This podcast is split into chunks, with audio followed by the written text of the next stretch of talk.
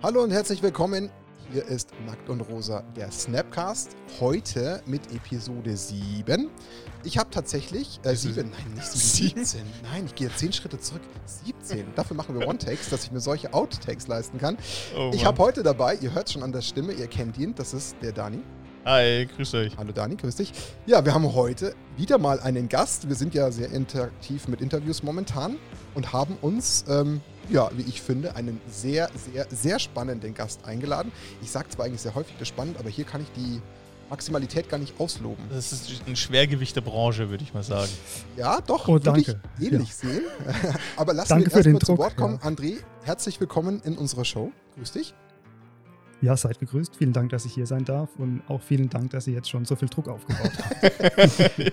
Dann sage ich noch ganz kurz was mal äh, zu André, damit den Zuhörern und Zuschauern klar ist, mit wem wir hier sprechen. André arbeitet für das Unternehmen HEO. Und ähm, André ist in seiner Position, wenn ich jetzt nicht komplett alles falsch liege und mein gesamtes Gedächtnis voll habe, COO in seiner Funktion. Genau, wunderbar. Dann habe ich den Test bestanden. Ja, und hat natürlich, wie es der Daniel schon gesagt hat, eine sehr spannende Rolle. Aber was ist jetzt HEO? Das sollte ich vielleicht auch nochmal kurz, bevor wir in alles hineinstarten. Oder lassen wir das André vor, später erstmal Wollte ich gerade sagen, lassen wir André gerne sagen, so, damit okay, die Leute sorry. wissen, was vielleicht hinter Heo steckt. Weil vielleicht Heo erstmal vermutlich, das wirst du kennen, André, nicht gleich bei den Leuten triggert, die jetzt in unserem Segment aktiv sind, nämlich Magic. Da werden wahrscheinlich viele nicht ganz so Heo greifen können, oder? nee, ganz und gar nicht. Also, Heo wird vielen nichts sagen oder so gut wie keinem etwas sagen. Ähm, Ultimate Guard dürfte in der Branche schon eher ein Begriff sein. Und Ultimate Guard ist eine der vielen Brands, die die Unternehmensgruppe Heo hat. Also selbst gegründet und ja, ich gehöre zu Ultimate Guard. Ah, okay, also Das, ja. nicht Heo selbst, sondern Ultimate Guard in dem Kontext? Äh, nee, ich gehöre schon zu Gesamt Heo und Ultimate Guard gehört zu, ähm, zu Heo und ich als COO in der Funktion ähm, leite quasi das ganze operative Geschäft, auch alle Eigenmarken und dazu Ah. gehört auch Ultimate Guard. Also Und- Ultimate Guard ist ein Teil meines Arbeitsalltags. Okay, dann ist das quasi nicht abgeschottet und abgesteckt, sondern es ist schon alles unter einem Dach bei dir. Und das ist ja dann, Genau. was Dani sagt, doch auch eine Aufgabe, würde ich schon so sagen. Also ich meine, Ja.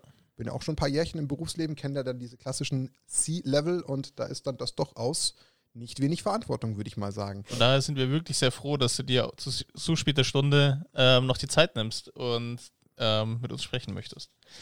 Sehr gerne. Super. Vielen Dank, dass ich hier sein darf nochmal und ich bin großer Fan von Podcasts, von daher ähm, freue ich mich sehr, hier teilnehmen zu dürfen. Sehr cool. Dann würde ich mal sagen, ähm, lass uns die Zeit effektiv nutzen. Wir wollen viel erfahren. Wir haben Ja. viele, viele, viele Fragen, äh, sind Ja, sehr, sehr neugierig. Ähm, haben uns ja vorher schon so ein bisschen mal ausgetauscht vorab. Auch du hast äh, die ein oder andere Frage. Äh, deswegen würde ich sagen, lass uns einfach direkt reinstarten. Ähm, und am Ende des Tages darfst du natürlich, wenn du möchtest, trotzdem dich nochmal kurz vorstellen. Also so ein klassisches Vorstellen gehört ja irgendwo dazu. Wenn du vielleicht tatsächlich sogar einen Magic-Berührungspunkt hast, wäre es noch schöner, weil die Fans natürlich da draußen das ganze Magic-Thema am meisten interessiert. Also wenn du irgendwas über Magic auch noch sagen kannst, ähm, wie es dich dazu gebracht hat, gerne. Aber dann lasse ich dir erstmal kurz das Feld und du kannst dich einfach nochmal vielleicht kurz vorstellen. Ja, also Name ist ja schon bekannt, André, Funktion auch. Das Unternehmen werden wir wahrscheinlich später noch ein bisschen mehr erfahren, wenn das mal alles läuft in unserem Gespräch. Der Magic-Bezug, den habe ich tatsächlich früher, aber nur in der Logistik von Heo, als ich gearbeitet habe, ähm, uralte Editionen verschickt, die heute wahrscheinlich viel Geld wert wären. Selbst angefangen zu spielen habe ich erst 2016. Okay. Weiß gar nicht wieso. Also es war immer präsent, auch in der Schule schon immer präsent, aber selbst gespielt habe ich erstmal nicht. Aber ab dann war es ein relativ wildes Jahr, also wie Magic so ist, in seiner ganzen Komplexität. Hat mich voll in den Bann gezogen. Ich war nur noch auf Deckstats und MTG-Forum und MKM, habe hart getradet und gespielt. Und wir haben bei Heo auch sehr, sehr viel in der Mittagspause gespielt und dachten, wir sind wirklich unbezwingbar mit unseren Decks, bis wir dann das erste Mal auf einem Friday Night Magic waren und wurden, wie man so schön sagt, völlig zerflext. sind wieder nach Hause von Leuten, die nicht nur gute Decks hatten, sondern tatsächlich gute Spieler waren. Ja, und so nach einem Jahr, als ich jetzt auch immer mehr Verantwortung in der Firma hatte und auch immer mehr mit Magic und Ultimate Guard zu tun hatte, habe ich mir tatsächlich andere Hobbys gesucht. Und so hart wie der Einstieg bei Magic war, so hart war auch der Ausstieg wieder. Also ich habe mein Absan Midrange Deck verkauft und habe für Flair-Gründe noch mein allererstes Soul Sisters Deck zu Hause, das ich Ah, okay. ähm, sehr pflege und hege. Aber ich weiß tatsächlich nicht, ob ich in den letzten sechs Monaten einmal die Karten angefasst habe. Okay. Ja. Äh, einfach die Frage, warum? Gibt es einen, gibt's einen triftigen Grund? Ist einfach die Menge an Arbeit und der Bezug zu Magic, der da vielleicht nochmal extra dazu kam, zu viel geworden? Nee, eigentlich kann man gar nicht genau sagen. Es ist oft so, bei mir ist wahrscheinlich eine Charaktersache, wenn ich irgendetwas mache, steige ich voll ein. Ich habe dann angefangen zu laufen und dann bin ich relativ schnell einen Marathon gelaufen. Aktuell fahre ich Mountainbike und es muss natürlich auch gleich exzessiv sein.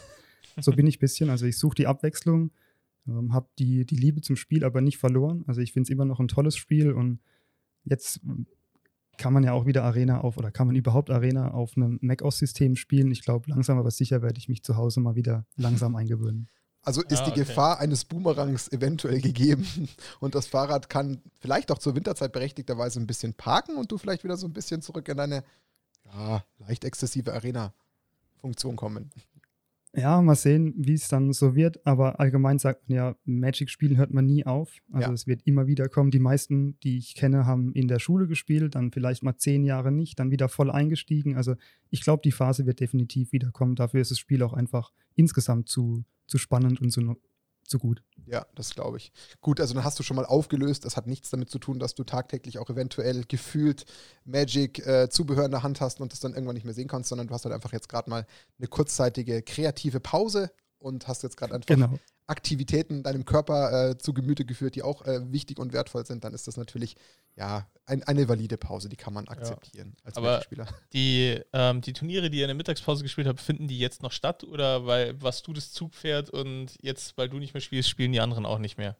Oder? Also ich war null das Zugpferd, ich war einer von vielen und es wird auch noch fleißig weitergespielt. Wir veranstalten oder wir haben, bevor jetzt die ganze Covid-Sache war, auch zu jeder Edition einen Draft gespielt ähm, oh. Auch mit einem Pre-Release-Pack. Da hatten wir mehr Anmeldungen, als wir tatsächlich Pre-Release-Packs hatten. Also die, die Kollegen bei Heo sind weiterhin sehr aktiv, auch sehr aktiv bei Arena.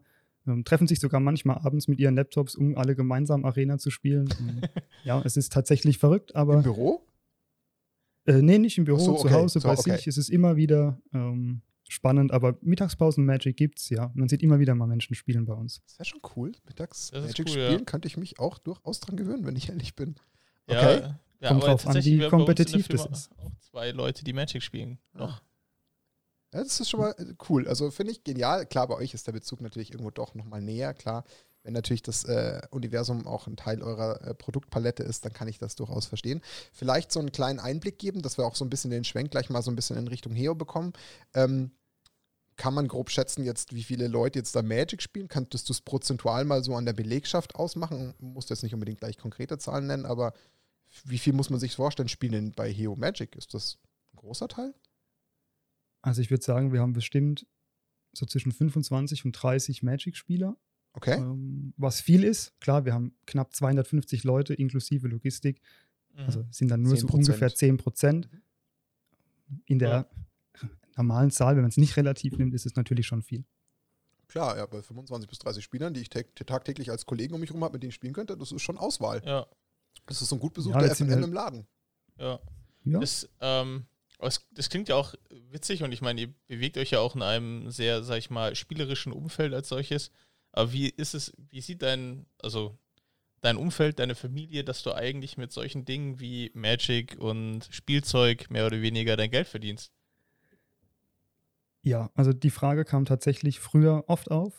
Wo arbeitest du? Gerade in der Familie, den etwas Älteren gesagt, wo ich arbeite. Das ist dann, was, damit kann man Geld verdienen? Und was, ihr baut hier ein Gebäude? Es kann doch nicht nur sein, dass ihr das verkauft. Was macht ihr sonst noch so? Das ist klar, mittlerweile ist es ein bisschen bekannt.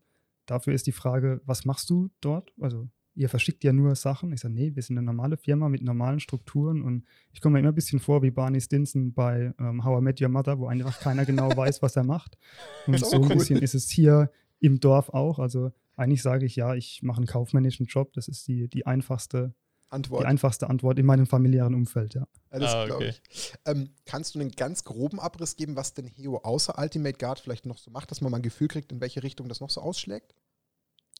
Ja, also Heo hatte den Ursprung ähm, ja, im, im B2C-Geschäft, Vertriebsgesellschaft ja, für Collectibles und, und Trading Cards. So hat alles angefangen, also tatsächlich mit Star Wars und mit ähm, Magic, alles was dazugehört. Ich habe früher X-Files-Karten gesammelt, als das noch groß war. Okay.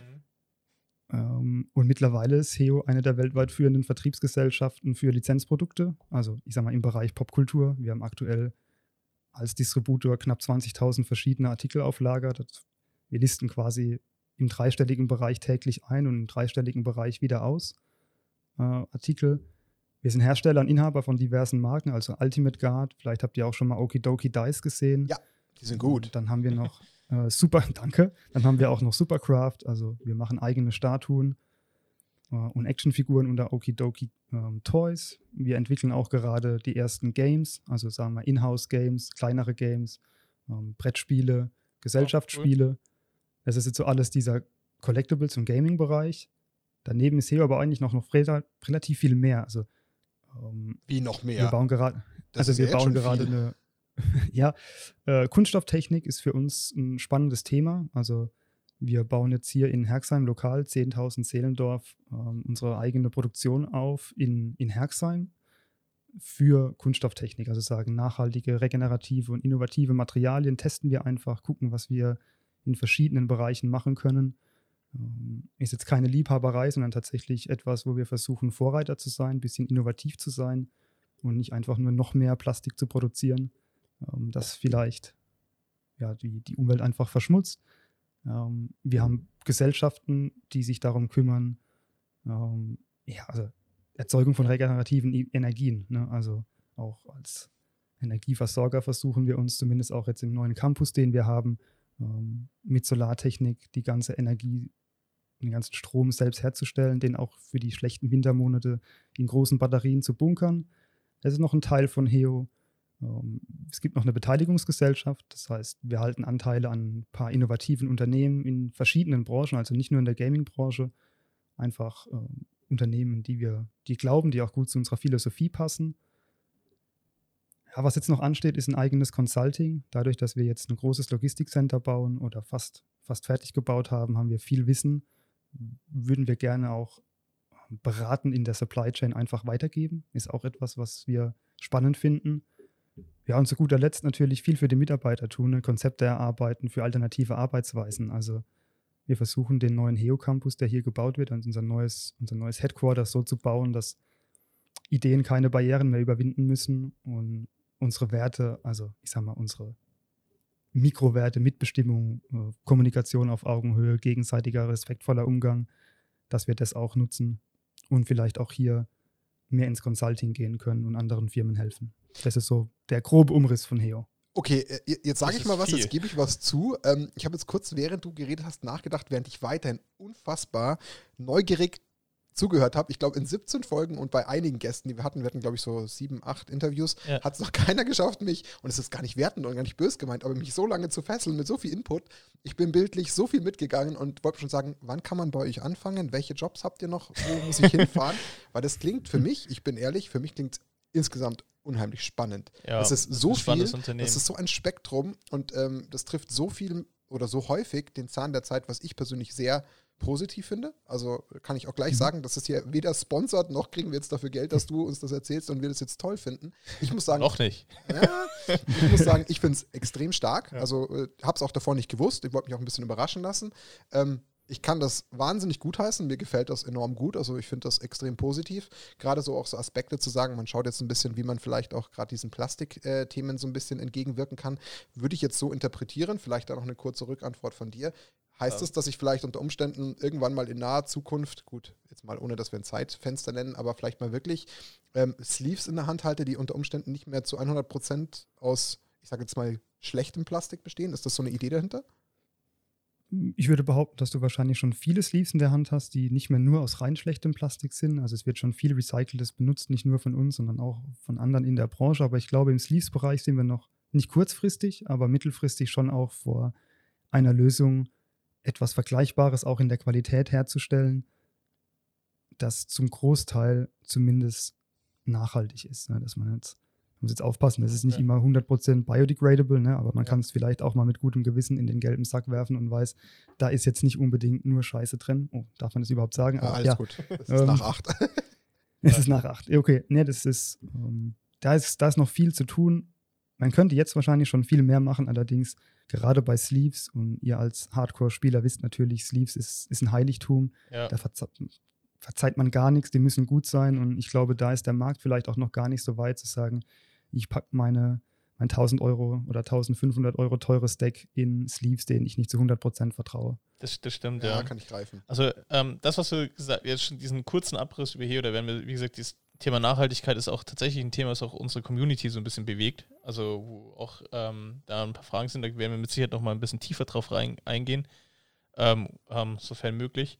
Aber du hast jetzt echt sehr, sehr viel erzählt und hast auch wirklich ein Ja. paar Einblicke gegeben, ein Gefühl dafür zu bekommen, wie groß ist zum Beispiel Ultimate Guard als solches ähm, in, in diese Firma? Ist es, wie relevant ist es bei all diesen ganzen Tätigkeitsfeldern ein Mitgeschäft einfach, was halt so mitläuft, oder ist es schon immer noch ein relevantes Standbein? Ist ein absolut relevantes Standbein, wie alle Eigenmarken und auch wie alle anderen. Also gerade jetzt in der Covid-Zeit merkt man ja, dass es Bereiche gibt, die härter getroffen sind, andere, die nicht so hart getroffen sind. Von daher ist Diversifikation wichtig. Und Ultimate Guard ist ein essentieller Bestandteil von uns. Also das Schöne ist, wir sind von keinem Standbein alleine abhängig. Das ist schon mal an sich sehr positiv. Ja. Aber Ultimate Guard beschäftigt uns schon zu großen Teilen hier, ja. Ähm, okay, aber bevor wir jetzt, ähm, wir driften schon sehr stark äh, zu Heo ab. Ich habe noch, noch eine Frage, Ja. die, die dich betrifft. Ähm, du hast jetzt dein Aufgabenfeld beschrieben, du hast ein bisschen was zu dir erzählt. Ähm, was macht dir denn tatsächlich Spaß? Als, also ich weiß selber, ich bin auch eine leitende Funktion, das ist nicht immer lustig, wenn man Verantwortung trägt. Ähm, aber was macht dir tagtäglich Spaß bei Heo? Worum gehst du denn dahin zu arbeiten? Oh, ich habe eine lange Heo-Geschichte. Also man muss sagen, ich gehe wirklich gerne hin, weil, weil ich diese stetige Veränderung mag. Also ich habe 2004 bei Heo angefangen. Man muss sagen, Oh, ich war nicht gerne in der Schule früher. Deswegen musste ich nach der 12. auch die Schule verlassen ohne Abitur. Dann habe ich ein bisschen gejobbt. Mich hat es dann zu Heo und die Logistik verschlagen. Und da habe ich dann 2004 meine Ausbildung gestartet als erster Auszubildender, die die Firma jemals hatte. Habe dann Abitur und alles andere dann mühselig nachgeholt auf Abendschulen. Und seitdem hat die Firma sich bestimmt in den 16 Jahren zehnmal verwandelt. Mhm. Und dieses stetige Wachstum, was natürlich auch eine große Herausforderung ist, bringt immer wieder neue Chancen. Es gibt unheimlich viele Kollegen, die ich schon lange kenne, die auch schon bei Heo waren, dann mal wieder weg sind, wieder kommen. Es ist sehr familiär hier.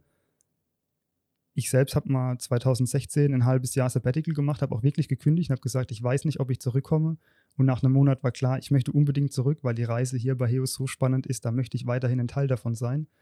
Okay. Und ja, ich glaube, das trifft es ganz gut. Ich bin gerne hier und es wird sich viel verändern, auch für Heo. In drei Jahren weiß ich nicht genau. Wir haben zwar eine Roadmap, aber ob es wirklich so kommt, weiß man nicht und das ist auch spannend. Ja gut, bei der ganzen Diversifikation, die du ja schon genannt hast, da ist ja so viel Dynamik drin, dass der eine vielleicht die andere überholt und äh, was auch immer. Die ganzen Markteinwirkungen, die ganze Weltentwicklung, die wir jetzt auch da haben, die hat ja bestimmt auch wieder auf das eine oder andere unterschiedliche ähm, Einflüsse, das ist ja einfach klar. Aber also allein, als du das vorhin alles mal so, ich sag jetzt mal, nicht, nicht wertend gemeint runtergerattert hast, was ihr da so alles macht, da gibt es ja so viel Ja. Bewegung.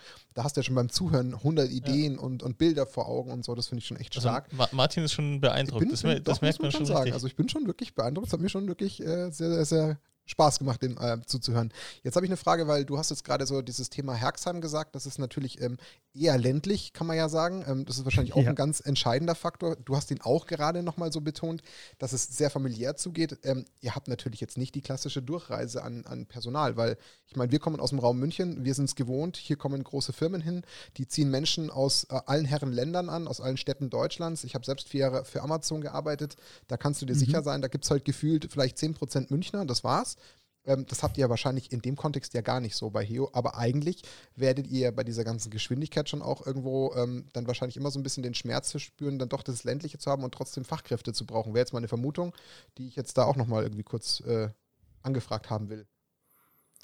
Das könnte ich schöner gar nicht zusammenfassen. Also den, den Nagel auf den Kopf getroffen. Es ist tatsächlich so, dass wir mit, der, mit dem Wachstum die größten Schmerzen haben, weil klar, wir müssen gutes Personal bekommen. Wir haben gutes Personal, aber deshalb auch die, die neuen Arbeitsweisen einfach überdenken. Wir haben auch Kollegen, die kommen aus dem Großraum Köln. Ähm, ne, wir haben so viele Kollegen aus dem Ausland auch. Die kommen nicht immer alle nach Herxheim. Also so modern sind wir schon.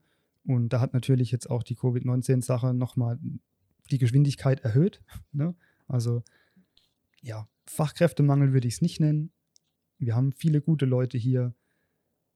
Wir wollen auch nicht von Herxheim weg. Ne? Das ist auch ganz, das ist eine ganz klare Entscheidung. Wir investieren hier extrem viel in einen Campus und möchten das ländliche hier so positiv wie möglich darstellen. Und wir haben auch schon viele Kollegen, die aus großen Städten hierher gezogen sind, weil sie sich in diese Landschaft hier verliebt haben und sagen, hier ist alles zwar ein bisschen langsamer als in der Großstadt, aber dafür ähm, nicht schlechter. Es ist halt wahrscheinlich entschleunigender und äh, für mich, auch wenn wir nicht darüber geredet haben, klingt es halt einfach so danach, das ist einfach auch irgendwo ein Stück weit die Heo-DNA. Also so greife ich das aus deinen Worten. Für mich ist es so, irgendwie kann es gefühlt, wenn ich allein dir als jemanden, der seit 2004 da ist und so zuhöre, kann ich einfach nur spüren, dass es gefühlt Heo wahrscheinlich woanders gar nicht in seiner Reinform, so wie es jetzt da groß geworden ist, geben könnte. Das wäre dann wahrscheinlich ein Stück weit äh, ja unecht, vermutlich. Ja, aber genau das ist das Schöne, dass ja. es Heo in seiner Gesamtheit schon global gibt. Also wir haben wirkliche Offices, wo das nicht nur Briefkästenfirmen sind, sondern wirkliche Offices mit tatsächlichen Arbeitskollegen in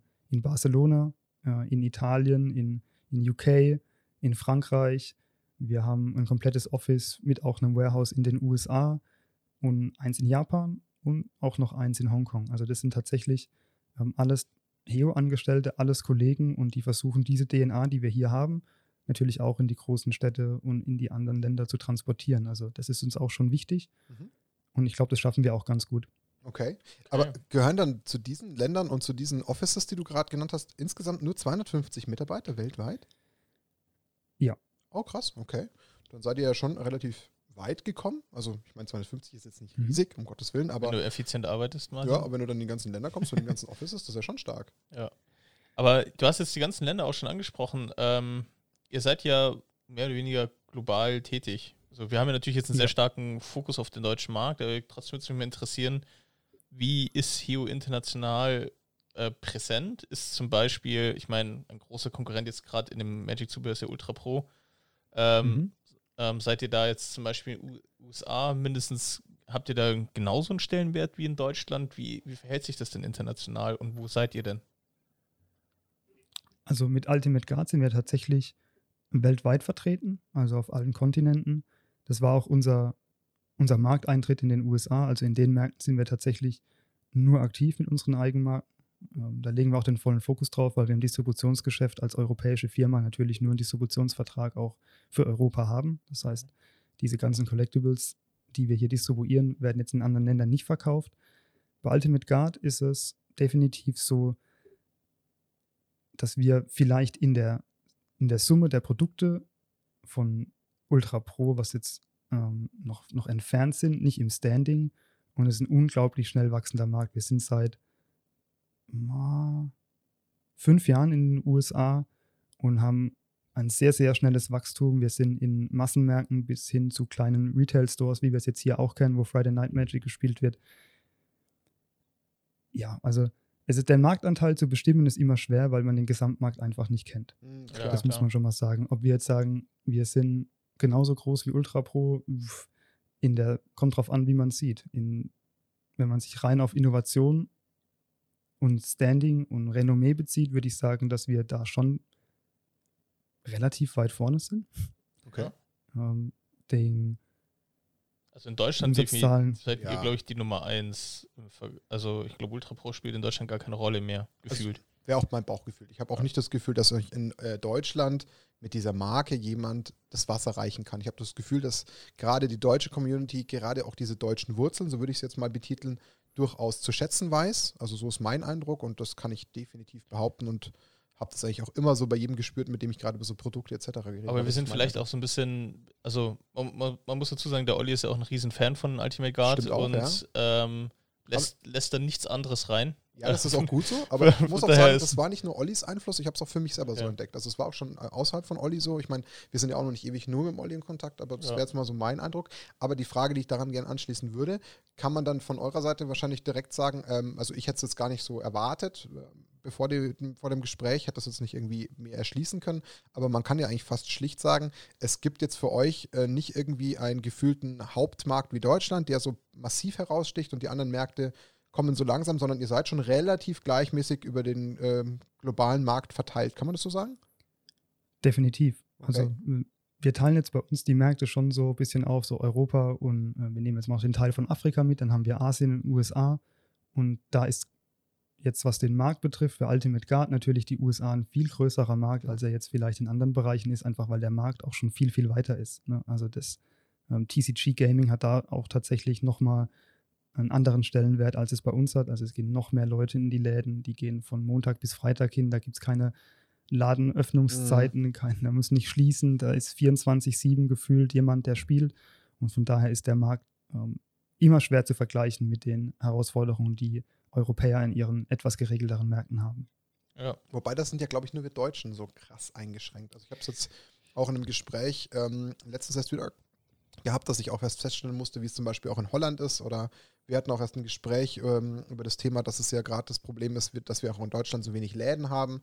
Wenn man sich irgendwie, mhm. was war es, Madrid oder Barcelona anschaut, mit 40 ja. Läden im Vergleich. Hier kannst du froh sein, ja. wenn Berlin irgendwie als Deutschlands Hauptstadt drei oder vier Läden auf die Beine kriegt. Ich, ja. Also das sind halt so Sachen, da ist dann auch irgendwie natürlich ähm, ableitbar, dass wahrscheinlich natürlich, obwohl man es eigentlich irgendwie glauben möchte, der deutsche Markt wahrscheinlich sowieso gar nicht so insgesamt lukrativ ist, weil es halt einfach die Magic-Community leider nicht ganz so bietet, weil die auch wiederum eingeschränkt ist. Glücksspiel natürlich auch nochmal bei Events so ein Problem, das ist das nächste. Mhm. Die Ladenöffnungszeiten machen es uns nicht leicht und ist ja klar, dass natürlich eigentlich die anderen Märkte ähm, fast schon lukrativer sind und das ist natürlich schön zu hören, wenn ihr natürlich überall schon so Fuß gefasst habt. Gibt es denn auf der großen, weiten Weltkarte vielleicht noch irgendwie so einen Spot, der euch noch komplett fehlt? Keine Ahnung, ich denke an sowas wie Australien oder so. Oder seid ihr eigentlich Fidschis? Fidschis.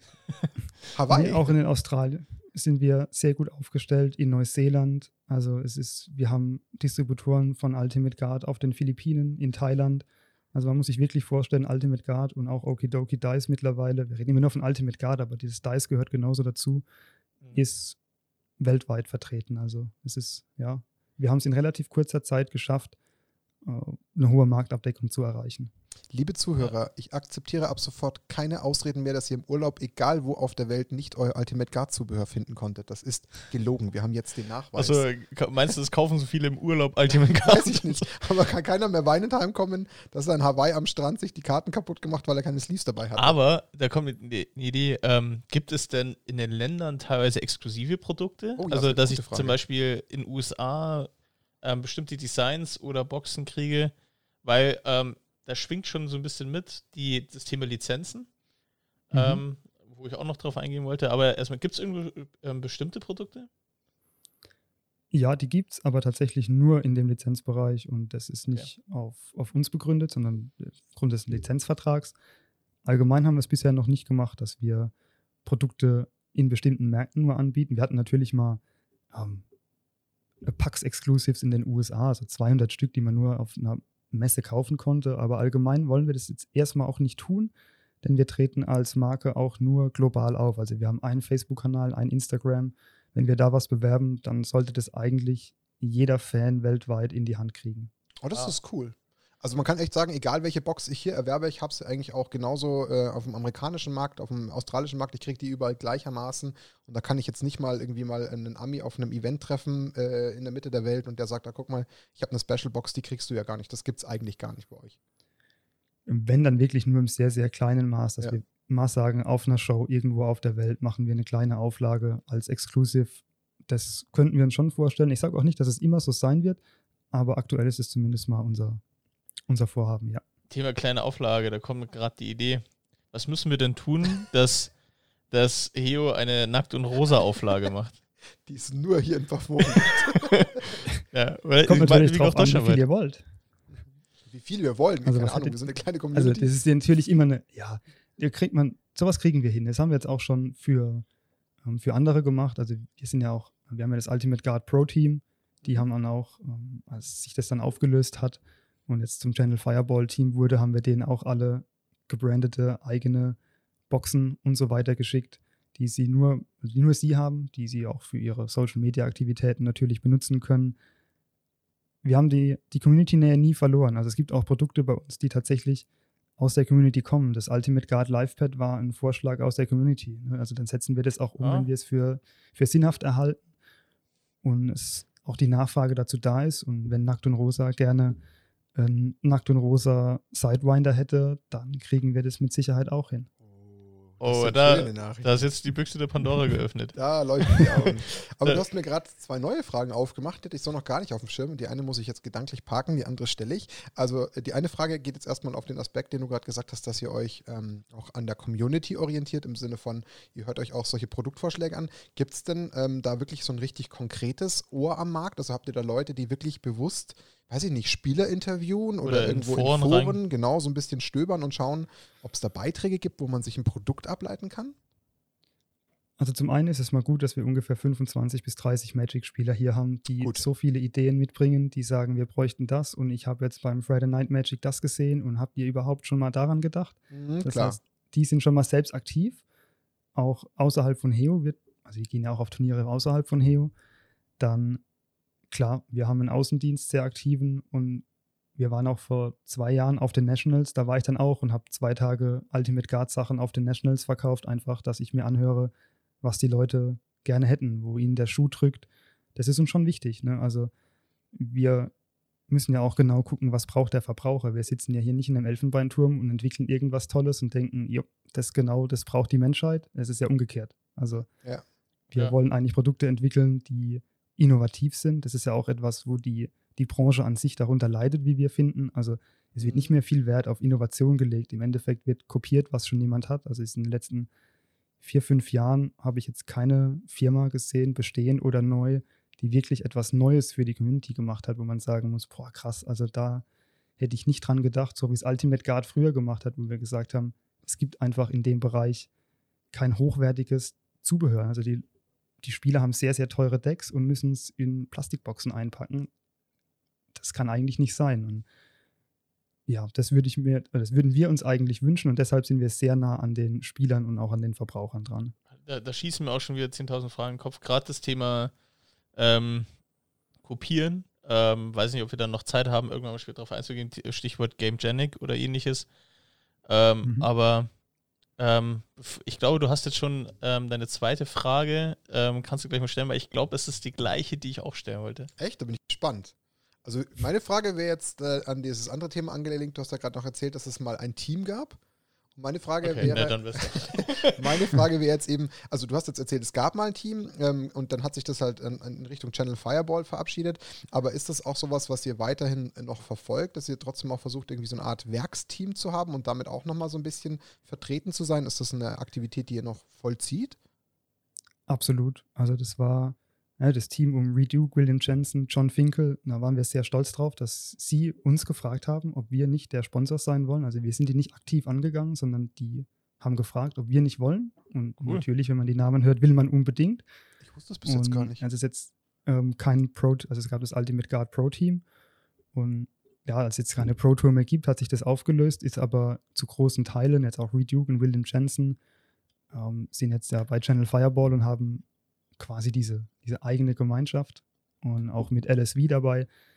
Und da sind wir auch noch Sponsor, also da machen wir mit, wir stehen im regen Austausch mit ihnen und zum einen sind es natürlich unglaublich gute Influencer und zum anderen haben wir sehr, sehr gute Magic-Spieler, die uns auch mal sagen, wie unser Produkt tatsächlich ist und das ist für uns auch sehr wichtig. Also wir nutzen das zum einen für uns als Werbung und aber natürlich auch als Marktforschung.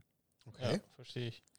Ähm, gibt es auch, ähm, ich, wir sprechen jetzt über sehr viel Positives und ähm, wir müssen ja auch aufpassen, dass der Podcast nicht zwei Stunden dauert, weil eine Frage nach anderen im Kopf schießt. Aber gibt es denn auch ein Produkt oder eine Aktion, die ihr in diesem Umfeld gemacht habt, wo ihr sagt, da habt ihr so richtig ins Klo gegriffen? Also da dachtet ihr, ihr habt den, den, den nächsten, äh, das nächste Next Gimmick ja, äh, rausgehauen und dann hat es so überhaupt nicht funktioniert. Ja, das hat der Markt nur nie gesehen. Das ist uns auch schon mal passiert. Das war ah, okay. etwas, da haben wir gedacht, okay, das ist das nächste große Ding und das ist ein bisschen nach hinten losgegangen, weil einfach die Qualität dann nicht so gut war. Das war auch, da ging es um richtig viel Kohle und die Qualität war auch in Ordnung, aber sie war nicht Premium. Also wir hätten, wenn wir es verkauft hätten, hätten wahrscheinlich 90 oder 80 Prozent der Menschen gesagt, ist ein Top-Produkt. Aber wir waren nicht vollends zufrieden und haben es deshalb einfach nie rausgebracht, obwohl das schon weltweit in allen Lägern bereit stand zum verkauft werden. Dann haben wir uns doch dazu entschieden, das nicht zu machen. Das ist natürlich dann in all den Jahren auch schon mal vorgekommen. Klar. Okay. okay. Das ist ja spannend. Dann habt ihr aber rechtzeitig noch die Reißleine gezogen.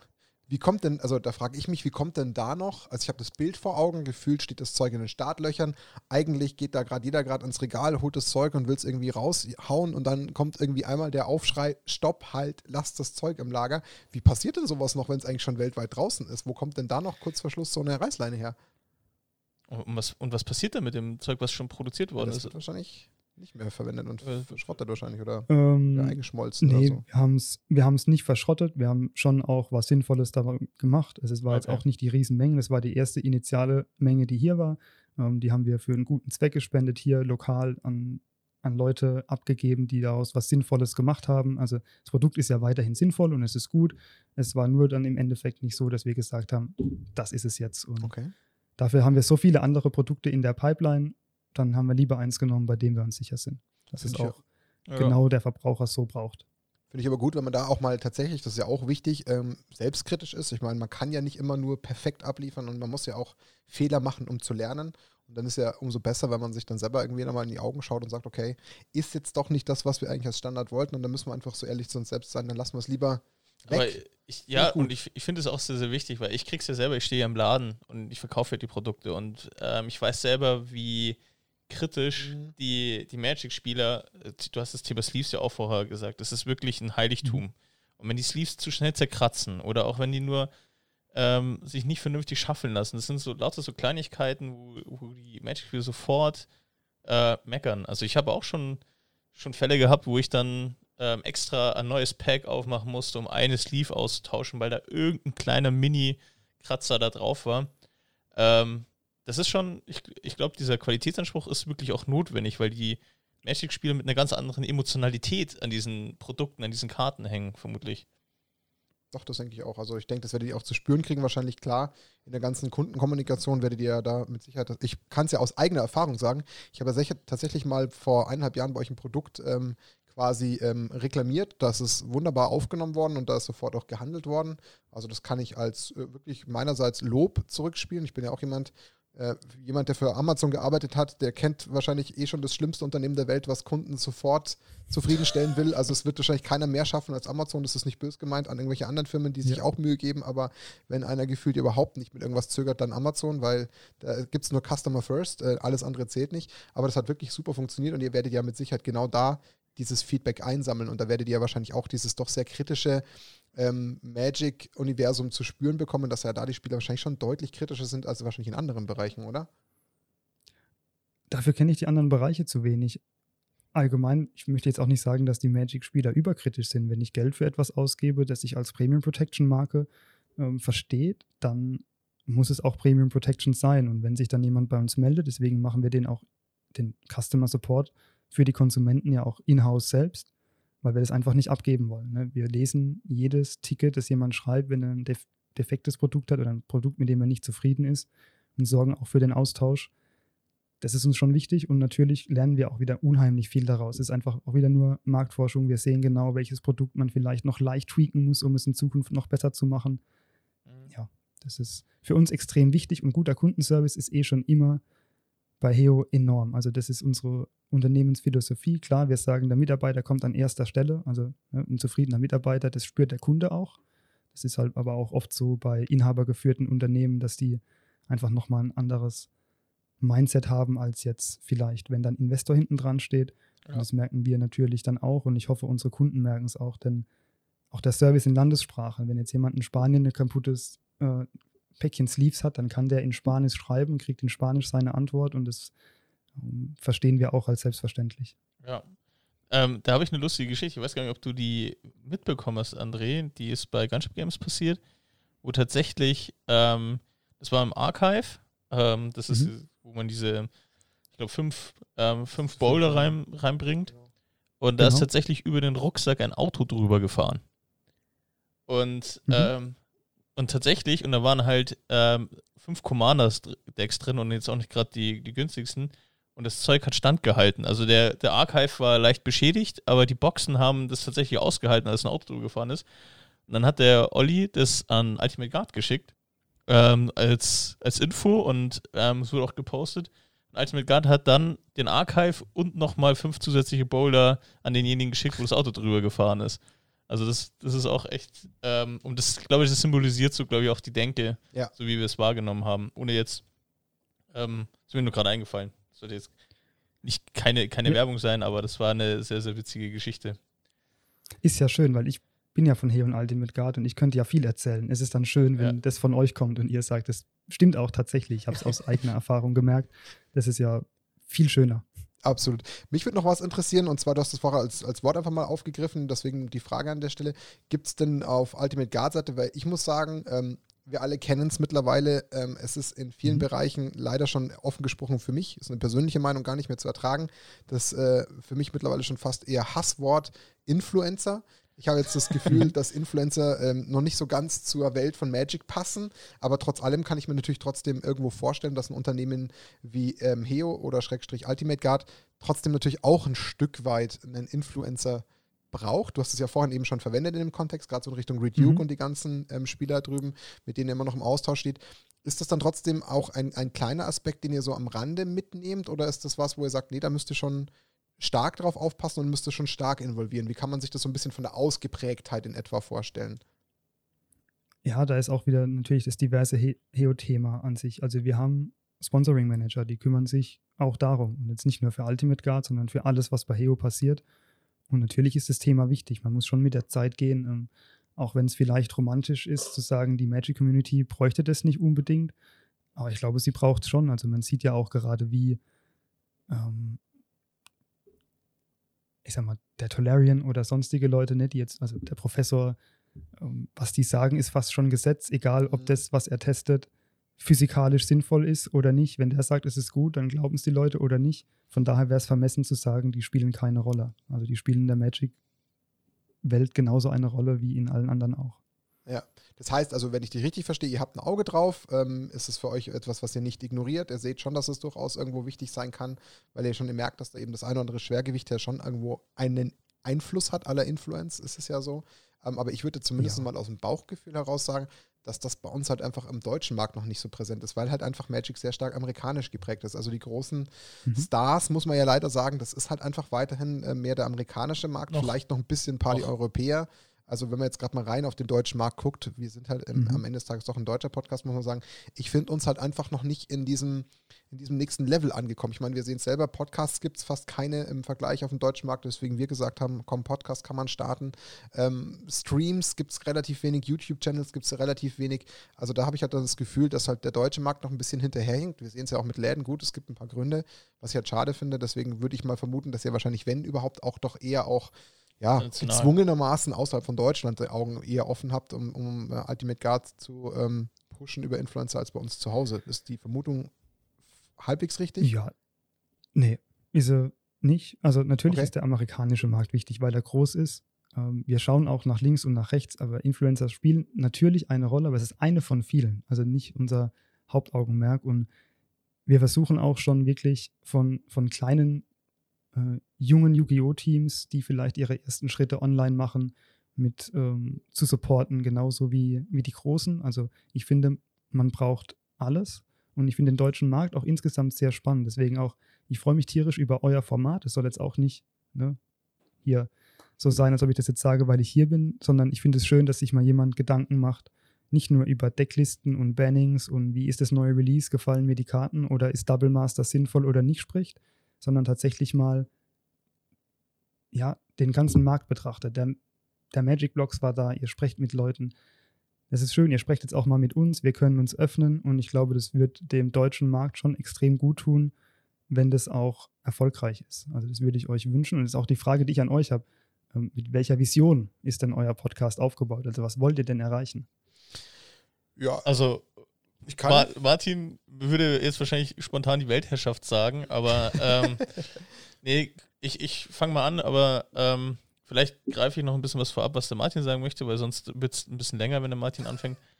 Ähm, wir möchten auf jeden Fall in erster Linie tatsächlich das Magic drumherum, weil wir sind alles keine Profispieler, wir sind keine wahnsinnig competitive Spieler und ähm, was unser Magic so gefallen hat und was wir hier im Pfaffenhofen durch diesen Aufbau der Community und dieser großen Liga gesehen haben, ist halt tatsächlich eigentlich das, was wirklich Spaß macht, ist tatsächlich auch noch das Ganze drumherum. Also die Freunde, die ich damit habe, die, das ganze Erlebnis, was ich mit, mit Magic habe, was von Sammeln, ähm, bis hin zu ähm, tatsächlich, wie, wie ist es im Verhältnis mit, ähm, mit der Familie und etc. Und ich glaube, das ist das, was uns, uns bewegt und was tatsächlich für uns relevant ist. Und ähm, ja, und diese Themen wollten wir mal beleuchten, weil, um ganz ehrlich zu sein, Deckchecks oder ähm, Karten zu analysieren, da gibt es bessere als wir. Und dann, da wirst du auch nie, nie diesen amerikanischen Markt tatsächlich irgendwie das Wasser reichen können, weil die Profispieler werden, bewegen sich im Englischen, die werden sie auch englischen Content konsumieren. Aber mhm. ich glaube, die Leute, die wir ansprechen, das sind die Spieler, die schon involviert sind im Magic, aber jetzt nicht auf jeden GP fahren. Und ähm, ich glaube, dass ähm, ja, also am Ende des Tages ist es einfach, weil es uns selber so interessiert. Also, wie gesagt, wir, wir fallen so viele Fragen ein und ich muss mich zurückhalten, damit du nicht durchlöchert wirst und Kreuzverhör hier raus entsteht. Aber am liebsten würde ich sagen, ich komme mal nach Herxheim und dann trinken wir mal ein Bierchen, dass wir da mal ein bisschen Bisschen, ja, oder auch eine Limo, je nachdem, muss ja nicht mal Bier sein. Aber genau. Also ich, ich ergänze mal noch, also bin äh, komplett dabei, was Daniel sagt. Ähm, am, Ende, am, Ende, des Tages ist es genauso, ich habe mir halt damals, ich bin halt ein großer Fan von, von Technik, ich finde es spannend, wie so, eine, wie so eine ganze Ste Szene sich bewegt, was so zu einer Szene gehört. Habe natürlich durch mein spätes Kennenlernen von Magic halt dann eben auch feststellen müssen, ey, da gibt es eigentlich fast nur diesen, diesen ähm, amerikanischen Markt halt oder den englischsprachigen Markt, was ich schade fand. Und was mich halt auch so ein bisschen ähm, mit dieser Vision zurückgelassen hat, wo ich gedacht habe, da muss nochmal eine Lücke sein. Das sind so zwei Faktoren. Ich habe das Gefühl, dass Podcast einfach nochmal äh, ein ganz neuer Treiber wird, wo man nochmal jetzt die Chance eines Einstiegs hat. Also wo ich das Gefühl habe, mhm. YouTube, Twitch und so, da gibt es schon recht viel. Da wird es auch immer mehr auch im deutschsprachigen Raum. Dafür braucht man auch in der Regel nochmal ein bisschen mehr Zeit. Aber gerade das hinter die Kulissen gucken, finde ich so spannend, weil man halt jetzt ein paar Sachen aufdeckt, ähm, magicblocks.de oder dieses äh, plötzlich auch mal in so einem Gespräch mit dir rauszufinden, hey, es gab mal ein Werksteam mit, mit ähm, Reed Duke und so Sachen. Das finde ich einfach super spannend und das wissen viele nicht. Und ich glaube, dass man das einfach den Leuten mal vor Augen führen kann, den Leuten da einfach mal ein bisschen auch dieser dieser deutschen Community einfach auch mal was geben kann, was ihnen bis jetzt gefehlt hat. Und ich sehe halt einfach da noch auch von meiner Warte aus sehr viel Potenzial für den deutschen Markt, jetzt mal unabhängig von den Restriktionen, die wir haben, eben mit Glücksspiel oder Öffnungszeiten oder so, wo die Leute vielleicht auch ein Stück weit danach lechzen. Also das ist meine. Hoffnung, mhm. weil man halt sieht, und ich bin halt selber früher jemand gewesen, der ganz gerne ähm, am Rechner gezockt hat. Ich war in den sehr, sehr frühen Stunden, wo es die richtigen LAN-Partys gab, wo es die ersten Sponsoren Gelder gab, dass man mal zu einer LAN fahren durfte und so Sachen. Und wenn man sich anschaut, wie krass dieser E-Sport-Markt explodiert ist, der ja jetzt leider auch so ein bisschen über Arena erschlossen wird, glaube ich halt einfach auch noch, dass auch eine Option für Magic besteht. Ich meine, wenn man sich anschaut, wie teilweise veraltet noch Webseiten sind, die immer noch relevant sind bei Magic, das kannst du den anderen Szenen gar nicht ja. vorstellen. Das ist da schlicht nicht mhm. machbar. Du, wenn in E-Sport noch eine Webseite von 2005 hättest, du hättest halt einfach, du hättest keine Besucher oder du würdest nur ausgelacht werden. Und deswegen glaube ich, dass man da mit einem guten Content, ob das jetzt qualitativ ist, ob das jetzt mal eine gute Technik ist oder mal ein gut geschnittenes YouTube-Video ist, dass man da einfach noch ein bisschen punkten kann und die Leute einfach noch mal ein bisschen ins Boot holen kann und noch ein bisschen motivieren kann. Und das ist so ein bisschen Part der Vision, zu sagen, okay, wie Daniel mhm. schon sagt, es gibt Leute, die können Decktech und äh, Karten analysieren besser. Wir haben zwar unsere Meinungen, ja, wir können auch sagen, wie cool oder schlecht wir Double Masters finden. Das kann man mal einstreuen, aber ich, ich glaube cool. genau dieses, aber genau dieses hinter die Kulissen blicken und von dir mal so richtig interessante Insights zu bekommen. Was macht denn jemand bei Heo? Was, was macht Ultimate Guard? Sind die wirklich nicht nur auf dem deutschen Markt, sondern so weltweit vertreten? Ich glaube, das ist einfach spannend. Und also das ist so die Vision ich, eigentlich des Podcasts. Möchte, als du so geredet hast, dann ist mir noch ein paar, ist mir noch ein Punkt reingekommen, der auch vor allem bei dem, bei dem Gespräch mit Magic Blocks rauskam. Und zwar ist es tatsächlich dieses Thema, Magic gesellschaftsfähig zu machen. Ja. Weil mhm. ähm, ich glaube, dass äh, es ist mir, Magic-Spieler, das sind nicht die vollen Nerds, immer die im Keller sitzen, sondern das sind ähm, durchaus sehr normale Menschen mit einem guten, vernünftigen Beruf und die auch noch was anderes in ihrem Leben haben, außer äh, Zauberkarten.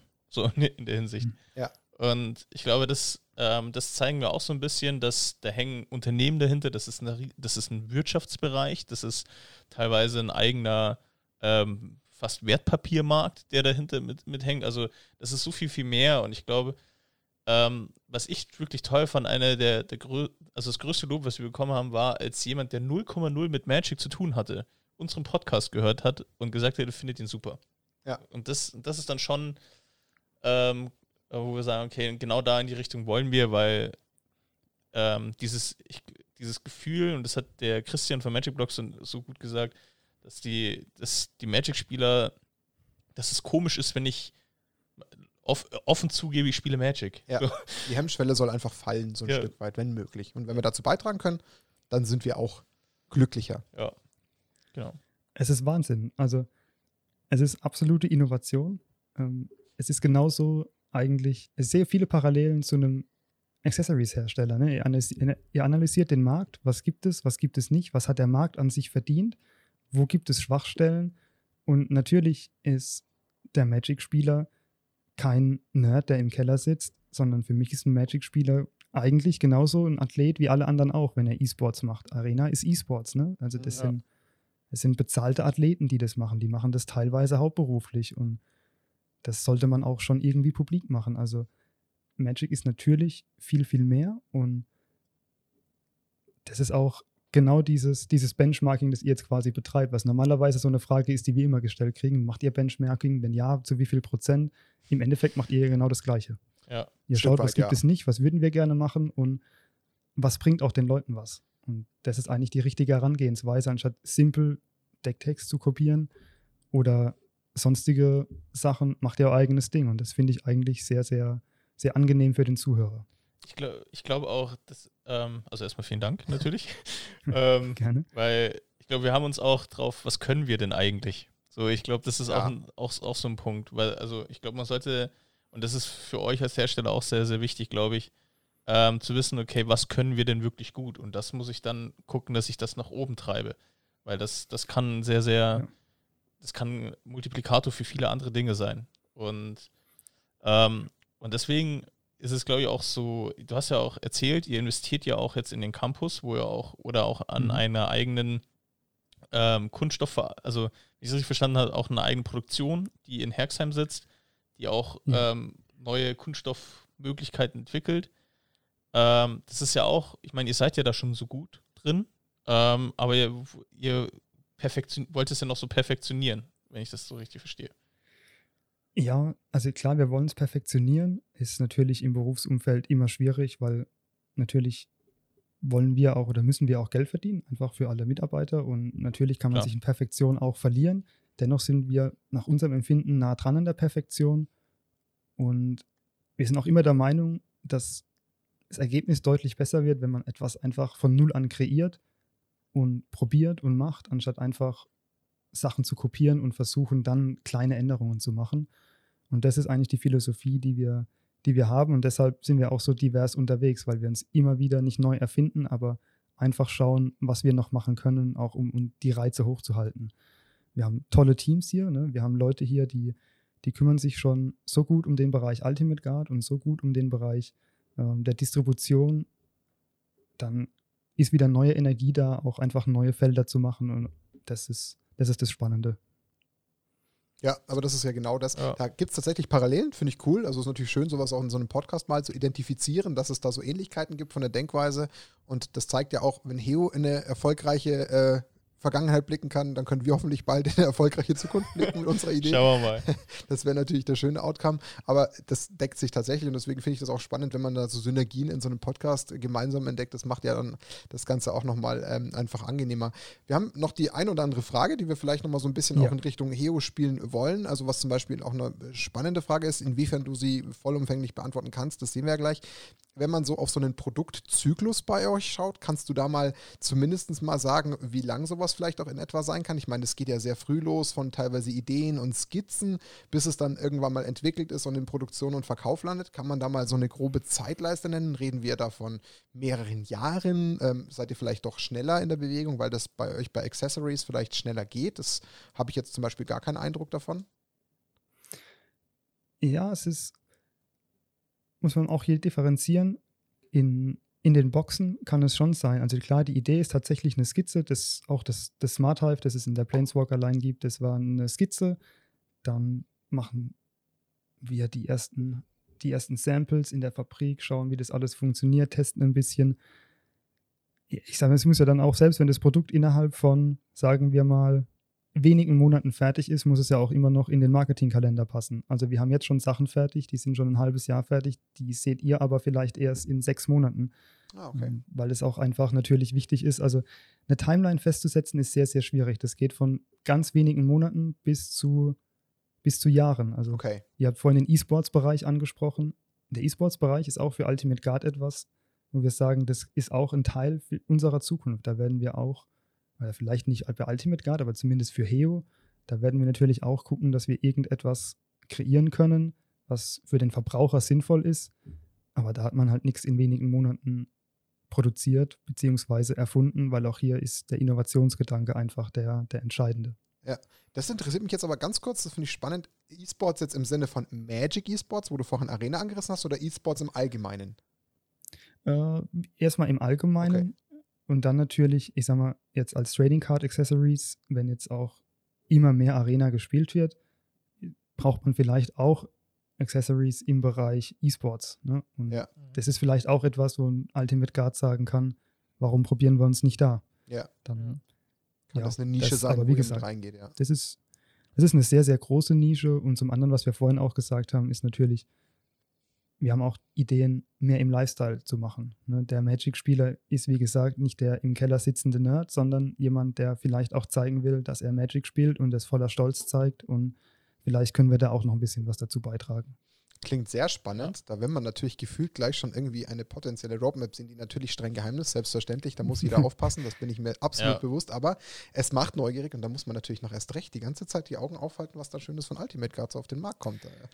Klingt's, wenn man Ja. so viel Innovation schon hört in so einem Podcast, klingt es wirklich sehr verlockend, dass man da noch mehr wissen will. Aber Ja, das gehört dazu, da muss man auch geduldig sein. Das muss man einfach lernen. das stimmt, das stimmt.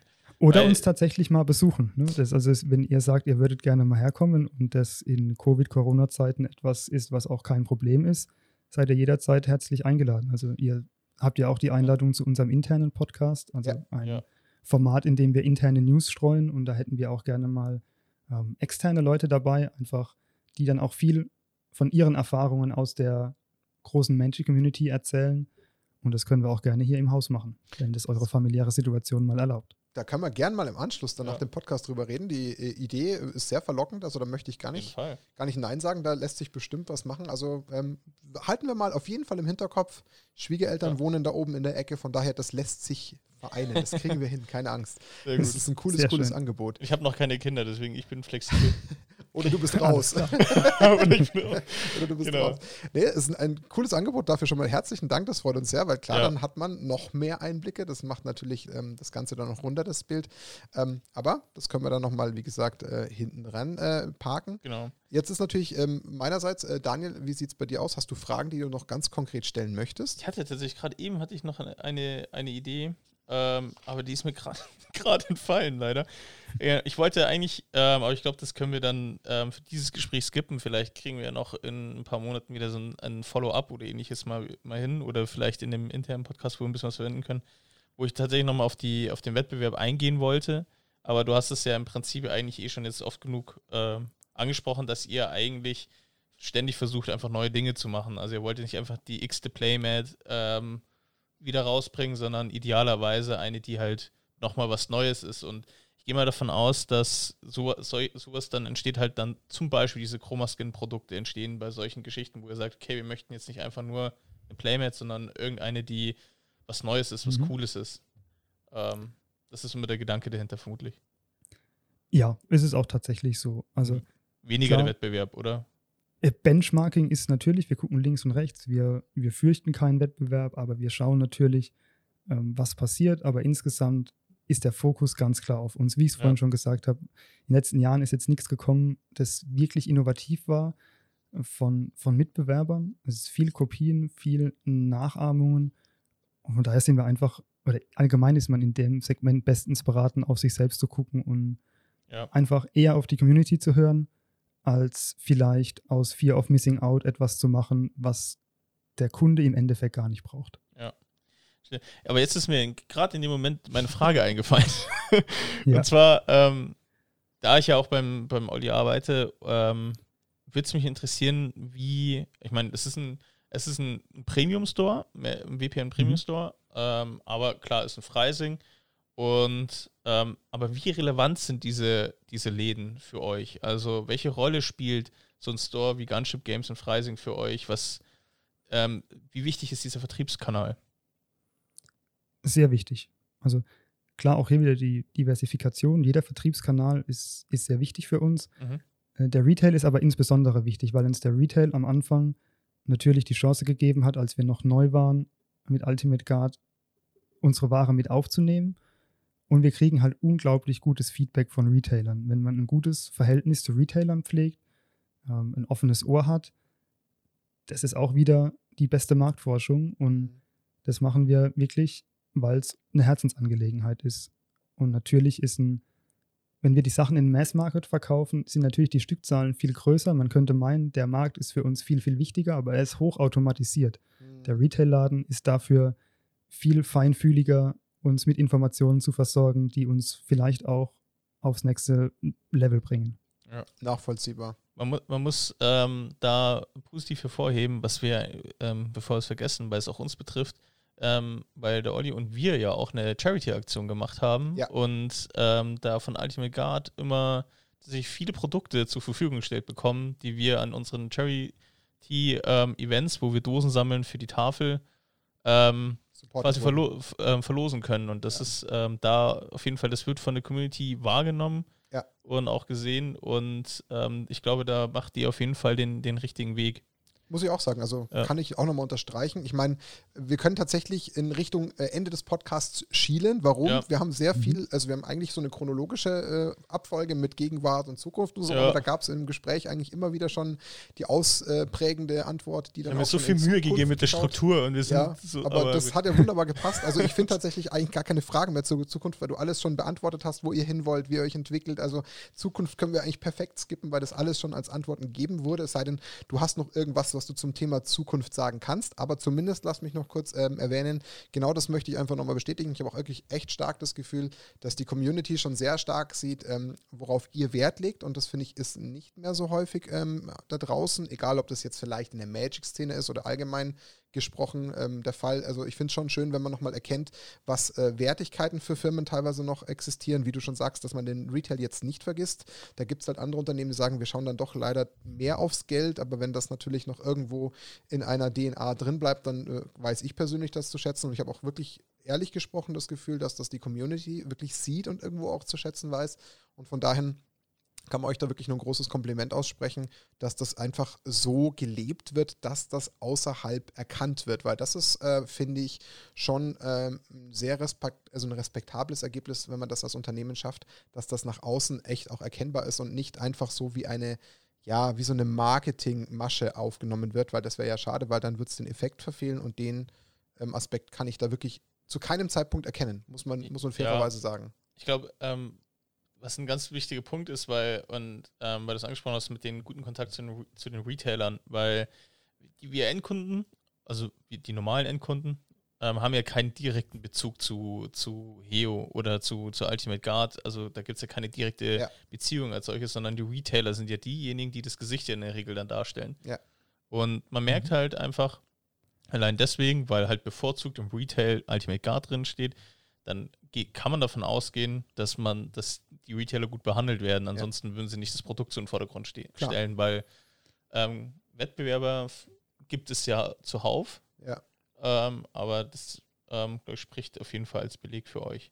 Aber ähm, genau, gerne. Ja, vielen Dank schon mal. Also das freut uns tatsächlich sehr zu hören, weil es ist nicht so, dass es eine Anstrengung für uns ist oder eine Marketingmasche, es ist tatsächlich einfach die intrinsische Motivation und auch da, wo das Unternehmen herkommt. Also diese, dieser Kundensupport, dieses Service-Level ist einfach extrem wichtig. Und unser Ziel ist es auch tatsächlich, dass eben auch der Olli sich Ultimate Guard reinstellt, weil er der Überzeugung ist, dass es das Beste für seine Kunden ist. Ja. Und nicht, weil wir ihn mit Knebelverträgen oder sonstigen Log-Angeboten ihm ein Angebot machen, das er nicht ablehnen kann, sondern ich finde, wenn der Retailer selbst entscheiden kann, das möchte ich jetzt reinnehmen, da gibt es keinen Druck, ich verliere nicht irgendwelche Boni, wenn ich es jetzt nicht aufnehme, dann ist es eigentlich für uns der größte Erfolg, wenn, wenn es im Laden steht und nur dann kann es auch nachhaltig für uns genau. funktionieren. Dann ist es auch nachhaltig, wollte ich auch ja. ergänzen. Also genau dann lebt sowas lange und dann profitieren beide Seiten automatisch und das ist echt cool zu sehen. Also das auf jeden Fall. Jetzt gebe ich dir auf jeden Fall zumindest, falls du noch irgendeinen Punkt zum Thema Zukunft hättest, wo du das Gefühl hast, das kann man noch irgendwie erwähnen, natürlich die Option, die möchte ich dir auf keinen Fall nehmen, weil wir hatten natürlich so ein paar Fragen, in welche Richtung so Heo plant. Das hast du natürlich wunderbar schon alles erklärt, was ihr alles an der äh, Diversifikation macht, dass ihr eben auch in nachhaltige Produkte ähm, investieren wollt oder auch versuchen wollt, die auf die Beine zu stellen. Das hast du ja alles schon gemacht, deswegen haben wir da eigentlich ja schon alle Fragen mehr oder weniger beantwortet. Ähm, ich denke, dass es natürlich sehr schwer ist, in der jetzigen Covid-Zeit trotzdem Prognosen zu treffen. Das ist einfach noch alles, egal welche Firma du heute fragen würdest, viel zu vage. Ja. Deswegen fände ich das jetzt mhm. nicht seriös, dich zu fragen, okay, äh, was macht Corona mit euch und äh, wie es weiter, weil das ist einfach schlicht nicht ähm, machbar, da eine vernünftige Antwort zu geben. Deswegen möchte ich die einfach aussparen, einfach aus ähm, Respektsgründen. Das ist Quatsch, Punkt um. Ähm, nichtsdestotrotz gibt es ja vielleicht noch irgendwie eine kleine Zukunftsvision, die man vielleicht teilen kann. Ja, ein Wunschszenario. Ein Wunschszenario. Die, wie, wie, sieht die? Was, kann ja auch sein, was, genau. Was wäre so dein, dein Wunsch noch, was noch kommen soll für Hio? Ja, also mein Wunsch ist definitiv der, dass wir uns noch breiter aufstellen, dass wir das, was wir jetzt aus Covid gelernt haben, auch auch mitnehmen. Also zum einen für uns, für unsere Mitarbeiter, für unsere Kollegen, einfach noch offener zu sein, ein noch modernerer Arbeitgeber zu sein. Das ist immer das, was ich mir intern wünsche, dass man gerne zur Arbeit kommt, weiterhin. Und extern natürlich einfach auch neue Bereiche mal zu sagen, wir machen was ganz außerhalb vom Gaming-Bereich, aber auch als, vielleicht als Hersteller sagen, wir gehen jetzt in den Outdoor-Bereich, wir gehen in den Mountainbike-Bereich, wir machen sonstige Sachen. Das ist etwas, was ich mir für uns noch sehr gut vorstellen könnte. Also neues Terrain außerhalb der Collectibles- und Gaming-Branche. Klar, wenn man äh, den Mut hat, ist super, cool. Kann ja genauso gut funktionieren. Ähm, wenn man nämlich ein paar Grundwerte, wie du sagst, schon mitbringt, dann hat man natürlich da meistens größere Chancen. Klar, weil man dann, äh, denke ich mal, auf stabileren Beinen steht und da glaube ich, dass das genauso gut funktionieren kann. Deswegen finde ich, das ist ein guter, guter Punkt, den man jetzt einfach so ein bisschen für einen runden Abschluss verwenden kann. Sind wir extrem gespannt, wo eure ja. Reise hingeht, selbstverständlich. Ja. Wir haben das ja Gefühl, noch, bei Heos alles möglich. Ja, wollte gerade sagen, also dieser bunte Strauß, der ist so informativ, der macht so Spaß ja. zuzugucken. Da werden wir auf jeden Fall dranbleiben, aus unseren semi-professionellen, investigativen Gründen. da werden wir noch ein Auge drauf haben, um die Community noch weiter, vielleicht zu einem späteren Zeitpunkt mal wieder hinter die Fassade blicken zu lassen. Wir bleiben ja im Nachgang auf auf jeden Fall nochmal im Austausch, weil du ja schon gesagt hast, wir dürfen auch euch intern in einem Podcast mal von uns ein bisschen erzählen, was uns auch tierisch freut, dass wir da mal so ein bisschen ein Community-Sprachrohr sein dürfen. Das ist natürlich auch ein schönes ähm, eine schöne Chance für uns, da freuen wir uns sehr drauf. Ja. Ähm, jetzt lassen wir dir nochmal äh, gerne ähm, ein paar Worte ähm, für den Abschluss und ähm, dann würde ich von meiner Seite die Podcast-Folge schließen, aber jetzt gehört erstmal dir das Wort, ähm, André, und du darfst gerne noch ein bisschen was sagen. Ja, vielen Dank. Also ich habe ja schon viel gesagt. Mehr möchte ich eigentlich auch fast gar nicht sagen, außer mich bedanken für das Interesse und die Möglichkeit. Es ist total schön, dass wir als HEO mal die Möglichkeit haben zu zeigen und auch zu sagen, was wir alles machen, denn es ist tatsächlich spannend und das kriegen selbst die Leute hier im Umkreis kaum mit. Von daher ist es wirklich toll, dass wir diese Möglichkeit bekommen haben. Ich hoffe, ich konnte ein paar spannende Einblicke geben äh, in die Welt von HEO. Ja, und ansonsten bleibt mir nichts anderes übrig, als zu sagen, ich hoffe, alle bleiben gesund und ich hoffe, dass ihr fleißig weiter an diesem tollen Format arbeitet in der Hoffnung, dass ihr all das erreicht, was ihr euch wünscht. Cool. Dani? Vielen Dank. Ja, also es war, ähm, ich, ich hätte noch so viele Themen, also ähm, wo ich eigentlich fragen wollen würde, weil es wirklich ein sehr, sehr spannendes, ähm, ähm, spannendes Gespräch war und einfach mal von einer ganz anderen Seite. Ich fand es super, ich fand es auch super, ähm, auch im Vorfeld die Kommunikation, das kriegen ja die Podcast-Hörer nicht mit, aber Zusammenarbeit und die Abstimmungen, die wir jetzt mit Theo hatten, war auch, war wirklich von der Kommunikation immer super. Also auch die Kollegen von dir, die das ganze Thema mit vorbereitet haben. Also da auch schon mal ähm, Shoutout an äh, Madeleine und Steven. Also ja. ähm, da Absolut. wirklich ähm, kann man nur loben. Also ich bin super froh, dass du dir die Zeit genommen hast ähm, und mhm. uns beehrt hast. Und ja, ich bin sehr gespannt auf alles, was noch folgt. Cool. Dann ich auch. Schließe ich insofern von meiner Seite auch noch ab. Ähm, an dich, André, genauso meinerseits ein riesenherzliches Dankeschön. Ich finde es klasse, dass man, ja, man muss fairerweise sagen, ja doch mit einem großen Unternehmen spricht. Punkt um. Es ist so, ähm, es ist ein großes Unternehmen. Ihr habt ein Riesenstanding im deutschen Markt. Das ist jetzt kein Geschleime, das ist ein Fakt. Und deswegen finde ich schön, dass wir mit so einer doch noch relativ kleinen Podcastgröße trotzdem auch mit jemandem sprechen dürfen, der eine sehr, sehr verantwortungsvolle Rolle hat, der uns wirklich super interessante Insights gegeben hat. Also jemandem, dem jetzt da beim Zuhören langweilig geworden ist, der hat vielleicht leider die falsche Folge eingeschaltet, aber da gab es echt vielen, vielen spannenden Content. Äh, ich bin super dankbar dafür, dass du den mit uns geteilt hast. Ich fand es wahnsinnig informativ, ähm, fand es ein schönes Gespräch, äh, viel Abwechslung, viele Informationen. Freue mich, wenn es wirklich vielleicht auch sogar zu einem persönlichen Treffen in Herxheim kommt. Ich bin wahnsinnig neugierig. Ähm, will ja. mir die Chance eigentlich nicht nehmen lassen. Das besprechen wir im Nachgang. Ähm, Vielen, vielen herzlichen Dank, dass du die Zeit äh, an dem Abend genommen hast, dich daran äh, zu setzen und mit uns zu quatschen. Euch ganz, ganz viel Erfolg mit allem, was ihr da so tut, äh, egal was da noch so kommt, Campus, Diversifikation, äh, da habe ich gar keine Sorgen. Und wir bleiben am besten einfach im Austausch. Und damit ähm, würde ich sagen, ähm, von meiner Seite, das war Nackt und Rosa, der ähm, Snapcast. Ich ja, wolltest Snapcast, du fast Podcast sagen. Podcast, das, also, das war die Episode 17. Das war das Interview mit dem CEO von HEO, aka Ultimate Guard, beziehungsweise nicht aka, sondern Ultimate Guard ist ein Teil davon, damit ich nichts Falsches sage. Ja. Der André, herzlichen Dank und dann bis zum nächsten Mal. Bleibt gesund und ja, eine schöne Woche euch allen. Macht's gut. Ciao.